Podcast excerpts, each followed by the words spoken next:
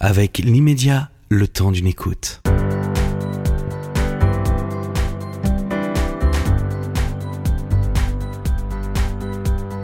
Vous écoutez Liberté d'entreprendre, votre rendez-vous hebdomadaire pour aller à la rencontre des entrepreneurs qui préparent le monde de demain. Merci à tous, vous êtes de plus en plus nombreux à nous écouter. N'hésitez pas à liker et à déposer vos avis. Aujourd'hui, nous recevons Romain Charrier. Bonjour Romain. Bonjour Céline. Bonjour Romain. Bonjour Stanislas. Vous démarrez euh, votre parcours euh, comme ingénieur, euh, vous avez fait l'ESTACA, l'ESTACA, une école spécialisée dans le transport. Vous démarrez votre carrière chez Air France et en 2013, vous créez NSC, on prononce comme ça? Ou NNC à l'américaine. NNC, d'accord. Vous faites un chiffre d'affaires de 1 million Vous avez 16 personnes dans votre entreprise et vous êtes spécialisé sur un produit. Euh, voilà, vous allez nous expliquer parce que peut-être pas facile à comprendre euh, pour tout le monde. Mais Céline euh, va commencer à vous poser la première question. Merci Stanislas. Alors effectivement, NNC, moi je ne connaissais pas, donc je suis allée voir votre site. J'ai vu un film euh, assez marrant. Vous aimez Tron? Euh, je connais pas ce film, mais ah. en tout cas, c'était plutôt Minority Report, la référence dont vous parlez. D'accord. Bon, très bien. Euh, première question, quel est le RMS Qu'est-ce que ça veut dire? Alors, un RMS, en fait, c'est un système de revenue management. Donc, c'est un, outil, c'est un software, c'est un, donc, qui va vous aider à faire du revenu management. Le revenu management, c'est le fait de faire varier les prix en fonction de l'offre et de la demande. Donc, typiquement dans les compagnies aériennes, c'est le fait de prévoir la demande, de dire sur ce vol-là, je pense que je vais avoir plus de monde que j'ai de place en avion, et donc le système va vous proposer de monter les prix. Et à l'inverse, si vous pensez qu'il y a moins de monde que de place en avion, le système va vous proposer de baisser les prix. Donc c'est à cause de vous euh, que nous payons nos billets super chers trois jours avant de partir? Alors, c'est à cause de nous que vous pouvez payer vos billets super chers, c'est grâce à nous que vous pouvez partir trois jours avant. Parce que si les prix, ils étaient euh, au même prix pour tout le monde sur des prix bas, trois jours avant, il n'y aura plus de place. Donc vous ne pourriez pas partir. Donc le premier avantage du revenue management, c'est de permettre à tout le monde d'avoir accès à l'inventaire, accès au siège d'avion à tout moment. Et pour ça, on va trier la demande, on va freiner la demande sur les vols qui sont très demandés, pour que cette demande, elle se reporte sur les vols vides. Là, prenez votre exemple sur votre, votre avion.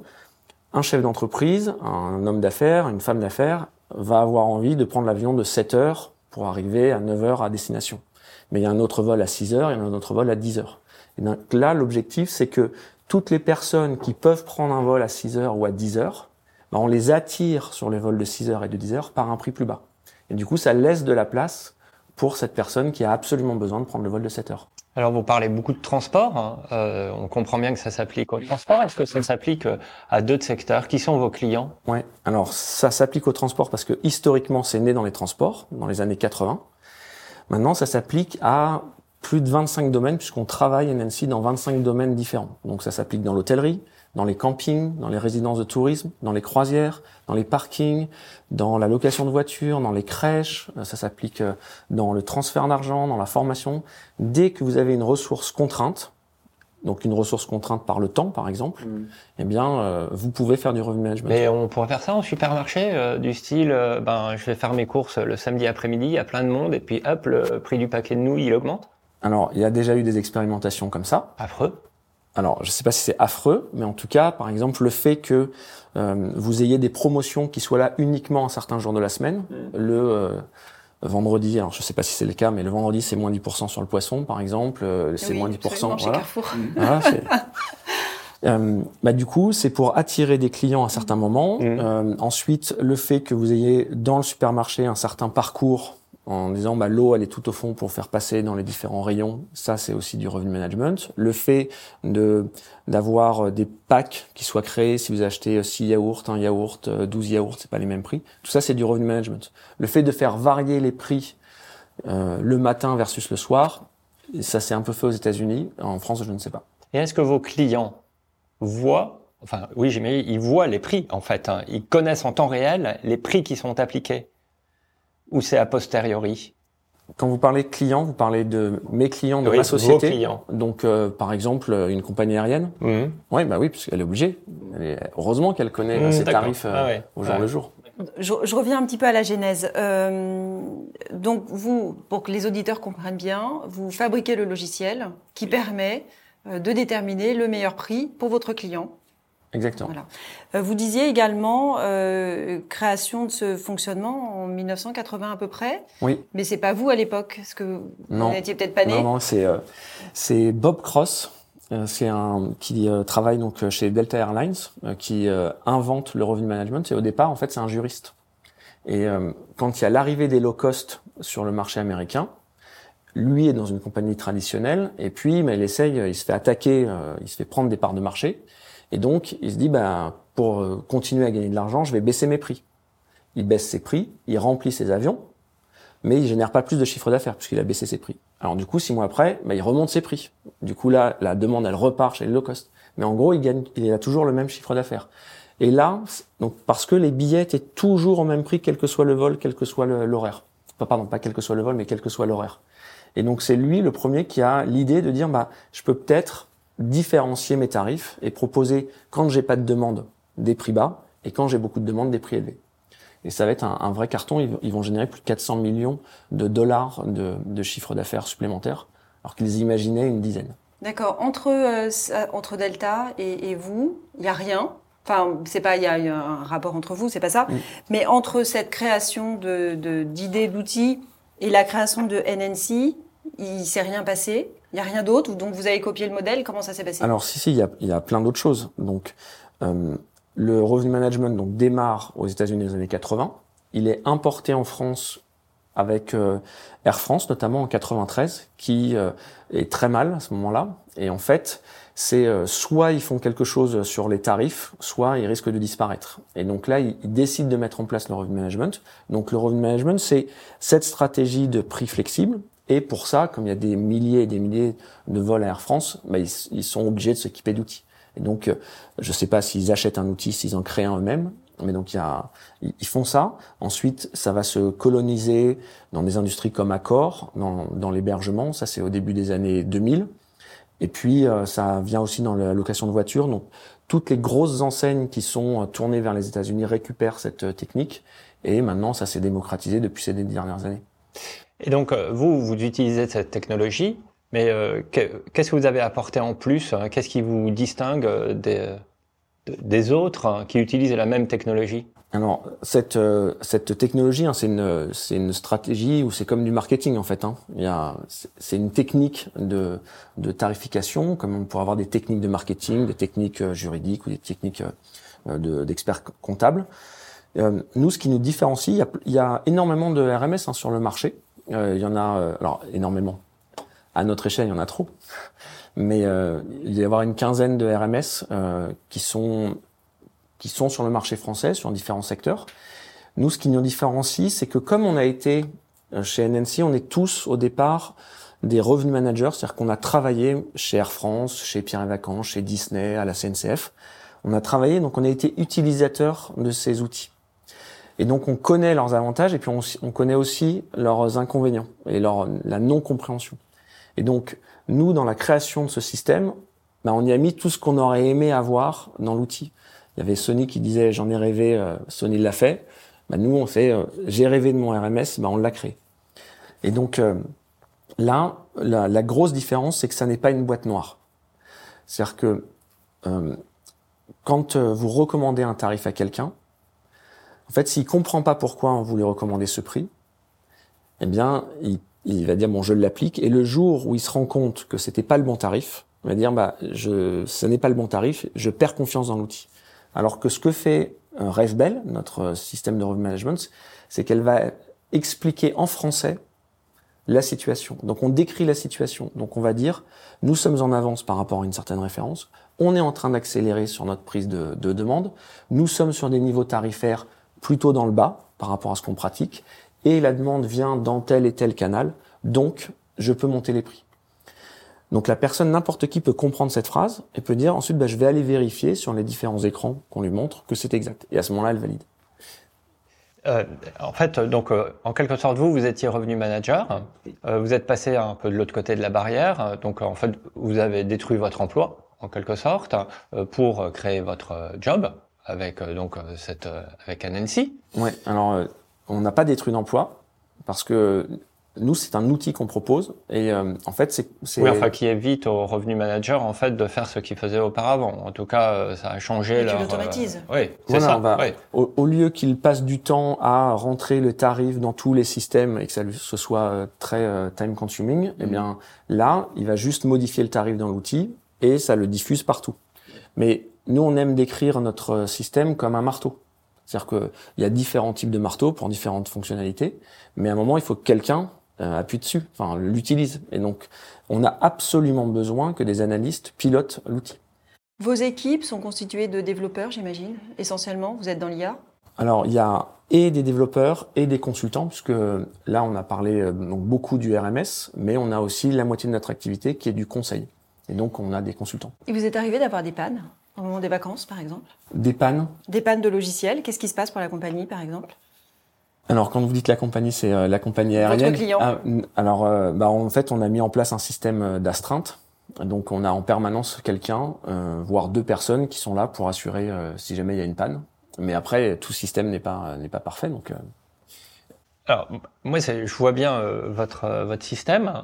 Euh, ce serait pas mal d'ailleurs s'il y avait des pannes, si ça bénéficiait euh, aux clients, euh, aux clients nous qui achetons, euh, on entend, hein, aux, consommateurs. Après, j'aurais quelque chose à préciser là-dessus parce que la panne dont vous parlez, ça n'est pas la panne que moi j'évoque. D'accord. C'est-à-dire que là, vous, je pense maintenant, ce que vous, euh, avec la question que vous précisez, c'est que c'est la panne pour le consommateur final. Mhm. Hmm. Nous, on n'est pas du tout en interaction avec le consommateur final.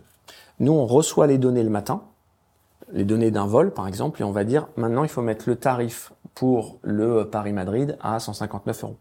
On envoie cette information, mais on ne reçoit pas toutes les demandes des clients. Oui, bien sûr. Euh, ça, je pense qu'on on l'a compris. Euh, donc, vous, vous fournissez la plateforme. On va appeler ça la plateforme. C'est un logiciel, vous, Oui. sous forme de licence, j'imagine. Exactement.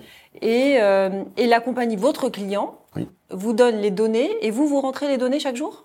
Oui. C'est fait, pas automatisé, ça? Alors, euh, bah, le rentrer les données, on peut avoir euh, différents modes de connexion, mais oui, il faut l'automatiser un maximum, parce que sinon, euh, on perd l'avantage de l'outil. Ouais. Et donc, le consommateur final, euh, si- s'il y a une panne de l'outil, Oui. Voilà, moi je veux réserver mes billets d'avion pour les vacances. Je vais toc chez, euh, on va dire Air France, bon, compagnie nationale, on a le droit de le dire. Euh, le système ne fonctionne pas, donc ça veut dire que mes billets vont être à quel prix? Comment ça fonctionne? Alors, le, imaginons Enfin, que... attendez, excusez-moi. Là, je rebondis sur ce que dit Céline. Euh, je veux savoir Pourquoi tu comment veux ça pas dire en fonctionne. vacances avec moi, Stan? Si, si, Ah mais bon. justement. Et je voudrais avoir le bon tarif. hein. Ok. Ben, Donc, je voudrais savoir comment ça fonctionne, mais surtout, je voudrais savoir comment avoir le billet le moins cher. Alors, le billet le Parce moins que cher, j'ai toujours l'impression que c'est plus cher. quand vous regardez un même vol, en fait, alors, si vous voulez un billet pas cher, ou le moins cher possible, ou pas plus cher, il faut que dès que vous connaissez vos dates de voyage votre destination, vous prenez votre billet. Les prix, globalement, ne font que monter. Donc, plus on s'approche de la date, Non, et plus il y a bien sûr, Stan, plus on s'approche de la date, et plus, et si on veut comparer, on regarde une fois, deux fois, trois fois, Ah, en plus, les ouais. prix augmentent à chaque fois. Exactement. Même si on est dans la même heure, en une heure d'intervalle, parce qu'on va aller tous regarder différentes compagnies. Et, et donc, et à chaque fois, ça augmente. Est-ce qu'il faut se mettre en navigation privée? Donc là, ce que vous évoquez, c'est l'IP tracking. C'est le fait que, alors, si je refais un, cran en arrière, euh, vous avez un tarif. Là, quand on fixe un tarif, on pense que ce tarif va être bon pour les, prochaines ventes. Il s'avère qu'il y a plus de demandes. Il y a eu plus de réservations qui se sont faites hier. Là, les systèmes de revenue management vont proposer de monter le prix. Et donc, le matin, là, il y a un prix plus élevé. Maintenant, ce prix-là, il va durer normalement un certain nombre de, de jours. Ce que vous évoquez, c'est l'IP tracking. C'est le fait que quand vous allez sur le site, la- le, le site repère que vous intéressez à ce vol-là. Et donc, pour vous mettre en situation de stress et d'urgence à réserver en disant il faut absolument que je réserve maintenant parce que c'est en train de monter, c'est en train de monter, il fait artificiellement monter les tarifs. Et ça, c'est légal? Non, ça n'est pas légal. Comment quelque chose de pas légal est quasiment institutionnalisé Parce que c'est difficile à, à, à traquer, en fait. Vous pouvez pas vous créer un outil, ça vous différencierait, euh, différencierait pardon, en plus de vos concurrents, qui empêcherait ce, ce, ce tracking? Alors, il y a une, euh, il y a des institutions hein, pour ça, hein, qui, euh, des gendarmes euh, euh, de l'ACNIL notamment, qui s'occupent de ça. Donc, euh, chacun son métier. Alors, redites-nous comment obtenir le prix euh, le, le, moins cher. Bon, IP tracking, c'est bon, on a compris. En plus, c'est interdit, d'accord. Et puis on n'y peut rien visiblement parce qu'il n'y a pas grand-chose à faire. Mais euh, comment on fait donc pour avoir le billet le moins cher? Faut réserver longtemps à l'avance. Dommage, on pourra pas partir en vacances parce que tu pars. Ah bah c'est trop tard. Voilà, c'est ça. Bon, donc ça sera pour l'année prochaine. Il faut qu'on prenne nos billets pour l'année prochaine. Alors, en fait, la première question que vous devez vous poser, c'est est-ce que vous avez envie de partir ou pas? Ensemble. Alors, oh, ensemble. Je sais pas finalement. D'accord. En tout cas, si vous voulez partir pour cette année, là, et que vous avez donc prévu votre semaine, c'est euh, du 3 au 10 août, euh, et vous voulez aller à cette destination-là, vous êtes un tout petit peu flexible sur le départ du vol, euh, à 7h, 8h, 9h, mais en gros, vous n'avez pas beaucoup plus de flexibilité. Bah là, je ne vous conseille pas d'attendre pour euh, réserver. Vous n'aurez pas moins cher ou alors, euh, ou alors euh, pas catastrophe, mais ou alors bah, il se s'était trompé dans les tarifs et il va y avoir une baisse de, de tarifs en dernière minute, mais je parierai pas là-dessus. C'est extrêmement rare. Mmh. Mmh. Et donc, il faut anticiper maintenant. Euh, au moment où vous connaissez vos dates, c'est le moment de réserver. Et donc, on regarde une seule fois, one shot. Il faut y aller avec la carte bleue, direct. Non, non. Enfin, il faut, faut vraiment mettre le côté IP tracking de côté. là, vous avez, il y a alors, il y, a différents sites qui vous proposent de réserver et euh, de vous donner un délai de, de, réflexion. Donc, vous pouvez bloquer le tarif. La SNCF, par exemple, vous pouvez le bloquer pendant 72 heures. Après, ça dépend des autres compagnies. Il y a des, y a des billets que vous pouvez annuler, que vous pouvez modifier. Euh, donc ça, l'idée c'est que l'ERM n'est pas là pour mettre le couteau sous la gorge des clients en disant il faut que tu réserves maintenant, sinon c'est euh, c'est fini. Là, c'est je je n'aurai pas moins cher. Et est-ce que le RM fonctionne aussi euh, pour euh, les plateformes qui euh, vous prétendent vendre, de vous vendre des billets pas chers? Bah, Je citerai pas de nom, mais vous voyez de qui je parle. Oui, mais en fait, eux, ils vont simplement récupérer les tarifs des, des autres compagnies. Hein. Ça n'est pas ces plateformes qui font les tarifs. Donc, eux passent des accords avec des compagnies aériennes, avec des voyageurs, des tours opérateurs, pour récupérer un tarif. Bon, je pense que le revenu management, on a bien compris ce que c'était. Maintenant, votre entreprise. Donc, euh, vous avez créé votre boîte. Euh, avec qui? Avec Pascal Nifoy, qui est mon associé et que j'ai rencontré à France en 2002. Il faisait quoi? Enfin, pourquoi vous vous êtes euh, mis ensemble? Donc, au départ, donc je suis ingénieur aéronautique, comme comme vous l'avez évoqué. j'ai fait un master en marketing et mon souhait, c'était d'aller faire de la pub à Air France. Je voulais faire du marketing à Air France. Et en fait, quand ils ont vu mon profil, ils m'ont proposé de m'embaucher en stage, puisque c'était un stage à Air France, au Revenue Management. Donc j'étais ravi. Et en fait, j'ai découvert ce métier à ce moment-là. Et la personne qui était assise à côté de moi, c'était Pascal. Et donc c'est Pascal qui m'a formé au Revenue Management. Et puis donc euh, on, on appréciait travailler ensemble. Ensuite, moi, je suis parti chez Europcar. Lui est resté chez Air France. Et on s'est retrouvé à Disneyland Paris pendant un an on a continué à travailler ensemble. Et c'est là où on a eu les premières euh, idées de se dire euh, on pourrait un jour monter une entreprise. Et puis euh, lui est parti chez Pierre et Vacances. Moi j'ai fait une autre expérience. Vous dites ça Vous aviez l'idée de monter une entreprise mm. parce que vous aviez des, des, passions en commun, des sujets en commun. Vous aviez tout simplement envie de créer une boîte. C'est venu comment? Alors la, le fait de monter une entreprise, je pense que j'avais ça dans, en, en moi, mais toute ma famille est une famille d'entrepreneurs, donc c'était quelque chose qui était, euh, oui, qui c'était mon mode de travail en fait. Et, et donc euh, j'ai tout de suite, euh, quand je suis rentré chez Air France puis chez Europcar, j'avais l'envie de créer un jour un système de revenue management. Et puis je disais toujours, oui, je le ferai un jour, je le ferai un jour, je le ferai un jour. Et puis bah, ce jour-là, en fait, est arrivé en 2013. Ouais, alors quel déclic et quelles ont été les difficultés de la création? Alors le le déclic, c'est que avant la création de l'entreprise, je vais faire pendant deux ans de la musique. Et donc, ah oui, j'ai vu euh, ça, vous vouliez être chanteur. Oui, tout à fait. ça n'a pas marché. Alors ça, si ça. Vous n'étiez pas bon. Ça a très bien marché. Euh, bon, ça c'est subjectif. Vous pourriez faire la fin de l'interview en chantant? Euh, on verra, on verra. Si, si vous êtes gentil, comme euh, vous m'avez dit que j'aurais le droit à un verre d'eau si j'étais gentil, donc je pense que j'étais gentil. Donc, euh, donc en tout cas, oui, il y a eu, il y a eu cette expérience musicale et euh, bon, c'est, on, gagne peu d'argent en faisant de la musique. Et donc Pascal qui s'était mis à son compte en tant que consultant indépendant m'avait donné quelques missions. Et puis on avait de plus en plus de missions euh, qu'on faisait tous les deux en indépendant. Et un jour je lui ai dit mais en fait euh, imagine le truc de fou, en fait on, on crée une entreprise tous les deux et on va embaucher une première personne. Ce serait un truc de dingue. Et donc on a commencé comme ça en fait, en disant bah on va embaucher une première personne. Puis finalement il y a une deuxième qui est arrivée quelques mois après. Et puis et puis ça s'est enchaîné. Au début on était plutôt sur la partie conseil. Et puis on a commencé à créer euh, RevBell, notre RMS, au départ pour nous, pour nos missions de conseil. Et euh, ensuite on l'a vendu à un premier client en licence. Quel est le business model justement de l'entreprise? Donc on a, ce que je vous disais, 50% de l'activité c'est du conseil. Donc là on est, euh, on, on, rencontre des entreprises et qui nous donnent une problématique de revenu management en disant, je pense qu'il y a quelque chose à faire sur ma stratégie euh, tarifaire, je sais pas quoi. Bah là on va les aider à améliorer cette stratégie. Et l'autre moitié c'est les licences RevBell où là, eh bien, on met la plateforme à disposition des entreprises. C'est des licences qui peuvent durer entre 1 et, et 3 à 4 ans et qui sont renouvelables. Et qui sont, les prix sont différents, j'imagine, en fonction des clients? Alors, en fait, les prix sont différents en fonction des clients parce que c'est pas la même activité. Dans l'hôtellerie, vous n'avez pas les mêmes gammes d'hôtels, donc on a des prix qui sont euh, qui sont différents par gamme d'hôtels.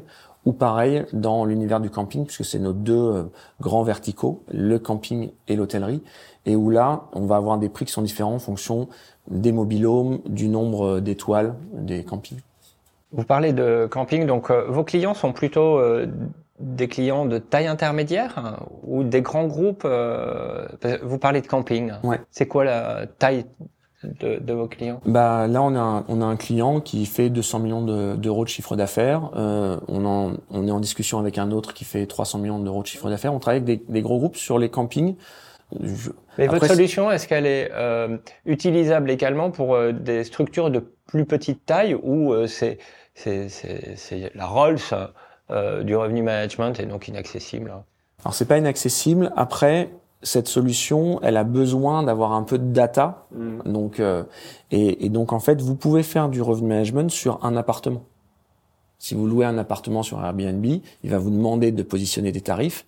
Et bien quelque part, en positionnant un tarif, vous faites du revenu management. Mais là, la solution, elle est, elle est pas performante pour ça. Il faut avoir au moins une vingtaine de, de chambres, une vingtaine de mobilhomes pour ça. Vous dites quelque chose de très intéressant sur la data. Vous devez en collecter énormément. Mm. Vous en faites un business de ça? Non. Pas encore? Non. Vous nous l'assurez en... Ah oui, je peux vous l'assurer. Oui. En même temps, il n'y a rien d'anormal là-dedans, c'est en réflexion, non? Non, non, pas, pas, du tout. Pas du tout? Non, non enfin, vraiment, euh, pas du tout. Okay. Mmh. Oui, parce que ça pourrait être euh, une source importante hein, de revenus. Bah, euh, je sais pas. Là, à ce stade, je sais pas comment je pourrais faire. Et, et puis après, nous, on, on, ne collecte aucune information sur les clients. Donc, c'est-à-dire que nous, on reçoit uniquement la réservation et qui est euh, nettoyé de tout ce qui est euh, euh, champ, euh, enfin ou, dimension oui, par qui rapport tombe à la dans RGPD. la, la RGPD. Oui, mais il y a sûrement quelque chose à creuser là-dedans, mais. Euh... Donc aujourd'hui, vous êtes 16 pour oui. passer de 3, donc vous deux fondateurs plus le premier salarié à 16. Il y a bien eu des étapes, oui. des difficultés, peut-être des écueils. Euh, comment ça s'est passé? Bah alors la, la, la difficulté, en tout cas pour moi principale, c'est que j'ai dû apprendre un nouveau métier. En fait, j'étais. Euh... Vous êtes gonflé quand même parce que vous avez démarré une boîte dans un métier en fait. Alors quand je dis métier, alors peut-être c'est fonction que vous entendez, mais j'étais analyste revenu management. Ouais. Donc j'étais ensuite j'ai été manager d'une équipe et là il a fallu que je devienne patron d'entreprise. Et donc il y a tout un tas de, de, choses que vous devez apprendre, en tout cas que moi j'ai dû apprendre parce que je savais pas gérer des mmh. ressources humaines, je savais pas gérer du juridique, une comptabilité, euh, je savais pas faire de la publicité, je savais il y a, y a plein de choses que je savais pas faire. Comme manager une équipe, c'est pas pareil de manager une équipe dans une entreprise où on va appliquer les règles de l'entreprise que de dire là, je vais manager mon équipe et je vais devoir euh, ben, créer, implémenter mes règles. Et j'ai envie que les gens travaillent comme ça. J'ai envie qu'on travaille comme ça en entreprise. Et ça, ça c'est pas évident. Vous dites, euh, j'ai appris à être chef d'entreprise. Mmh. Vous pensez pas que c'est quelque chose qu'on a au fond de soi euh, Ça s'acquiert en cours de, de, carrière ou ah oui. Ah ouais, bah, je, enfin, pensez je suis persuadé. Bon, et puis vous avez dit que vous étiez d'une famille d'entrepreneurs, donc il doit y avoir un petit peu de, La fibre. de fibre euh, entrepreneuriale. Oui, il y a la, il y a la fibre d'avoir envie de se lancer, d'avoir envie de créer quelque chose, d'avoir envie de, de se dépasser, mais ça n'empêche que bah, recruter, parce que dans une entreprise, il faut, faut, savoir recruter, bah, c'est un métier. Oui, et en fait, euh, pardon, excuse-moi, c'est euh, euh, en fait, vous avez appris un nouveau métier avec plaisir ou finalement vous avez, votre amour du revenu management, c'est votre truc? Ouais. Et le fait de diriger une entreprise, ben, ça vous éloigne de ça? Est-ce que ça vous a procuré du plaisir? Bah, Je pense que si j'avais pas de plaisir, j'arrêterais, j'arrêterais de faire ce que je fais. Je ne fonctionne que par passion. Le, pardon, le quotidien dans l'entreprise, qu'est-ce que c'est aujourd'hui euh, le quotidien de l'ensemble des salariés, c'est ça Chez vous, comment ça se passe Oui, mais je veux dire mon quotidien à moi ou le quotidien Non, le vôtre. Le, le, alors, ça a beaucoup changé euh, depuis euh, depuis une année parce qu'en gros, donc avant, comme comme on a effectivement tous ces métiers qu'il qui faut apprendre, eh ben, j'étais très impliqué, trop impliqué dans tous les services de l'entreprise. Et du coup, j'avais tendance à, à vouloir m'occuper de tout, et donc j'avais une une capacité à la délégation qui était euh, faible, on va dire. Et donc euh, là, depuis euh, depuis un an, j'ai vraiment franchi le cap et donc je délègue beaucoup plus. On, on, a créé une factory donc qui repose sur quatre piliers qui sont une organisation bien claire, une cadence de reporting, c'est-à-dire que les mes collaborateurs me, on se rencontre une fois par semaine pendant 30 minutes où on évoque tous ces points-là, on s'appuie sur de la data et on a une culture du progrès. Donc ces quatre points cardinaux font désormais vivre toute l'entreprise et donc, je délègue beaucoup plus et beaucoup plus sereinement parce que je sais que les missions sont bien claires, je sais que j'aurai un reporting toutes les semaines, je sais que c'est pas du je pense que ce sera lié à de la data qu'on collecte même dans nos, dans nos réunions. Hein. Et je sais qu'on a en place un, un, système de progrès où dès qu'on fait une erreur, ben on l'analyse et on fait, euh, on essaye de faire mieux. Super Romain, merci pour euh, cet entretien, un vrai plaisir. Euh, NNC dans 10 ans Donc NNC dans 10 ans, eh bien, on est, euh, je pense, partout dans le monde. Aujourd'hui, on, on, démarre notre internationalisation. On est, euh, on a ouvert l'Espagne. Là, dans les prochains mois, c'est euh, l'Italie, la Suisse, la Belgique, l'Angleterre, enfin les pays limitrophes. Et puis, un peu plus lointain, ce sera de l'autre côté de l'Atlantique. Avant de clôturer, vous sortez de l'école, vous avez 20 ans. Qu'est-ce que vous, qu'est-ce que vous faites? Qu'est-ce que je fais ou qu'est-ce que je conseille aux, aux gens? Non, aujourd'hui, qu'est-ce que vous faites? Alors. Sur quoi vous vous lancez? Je pense que je commence par faire de la musique. Parce que, en fait, j'ai attendu euh, longtemps et euh, avant de faire cette expérience musicale.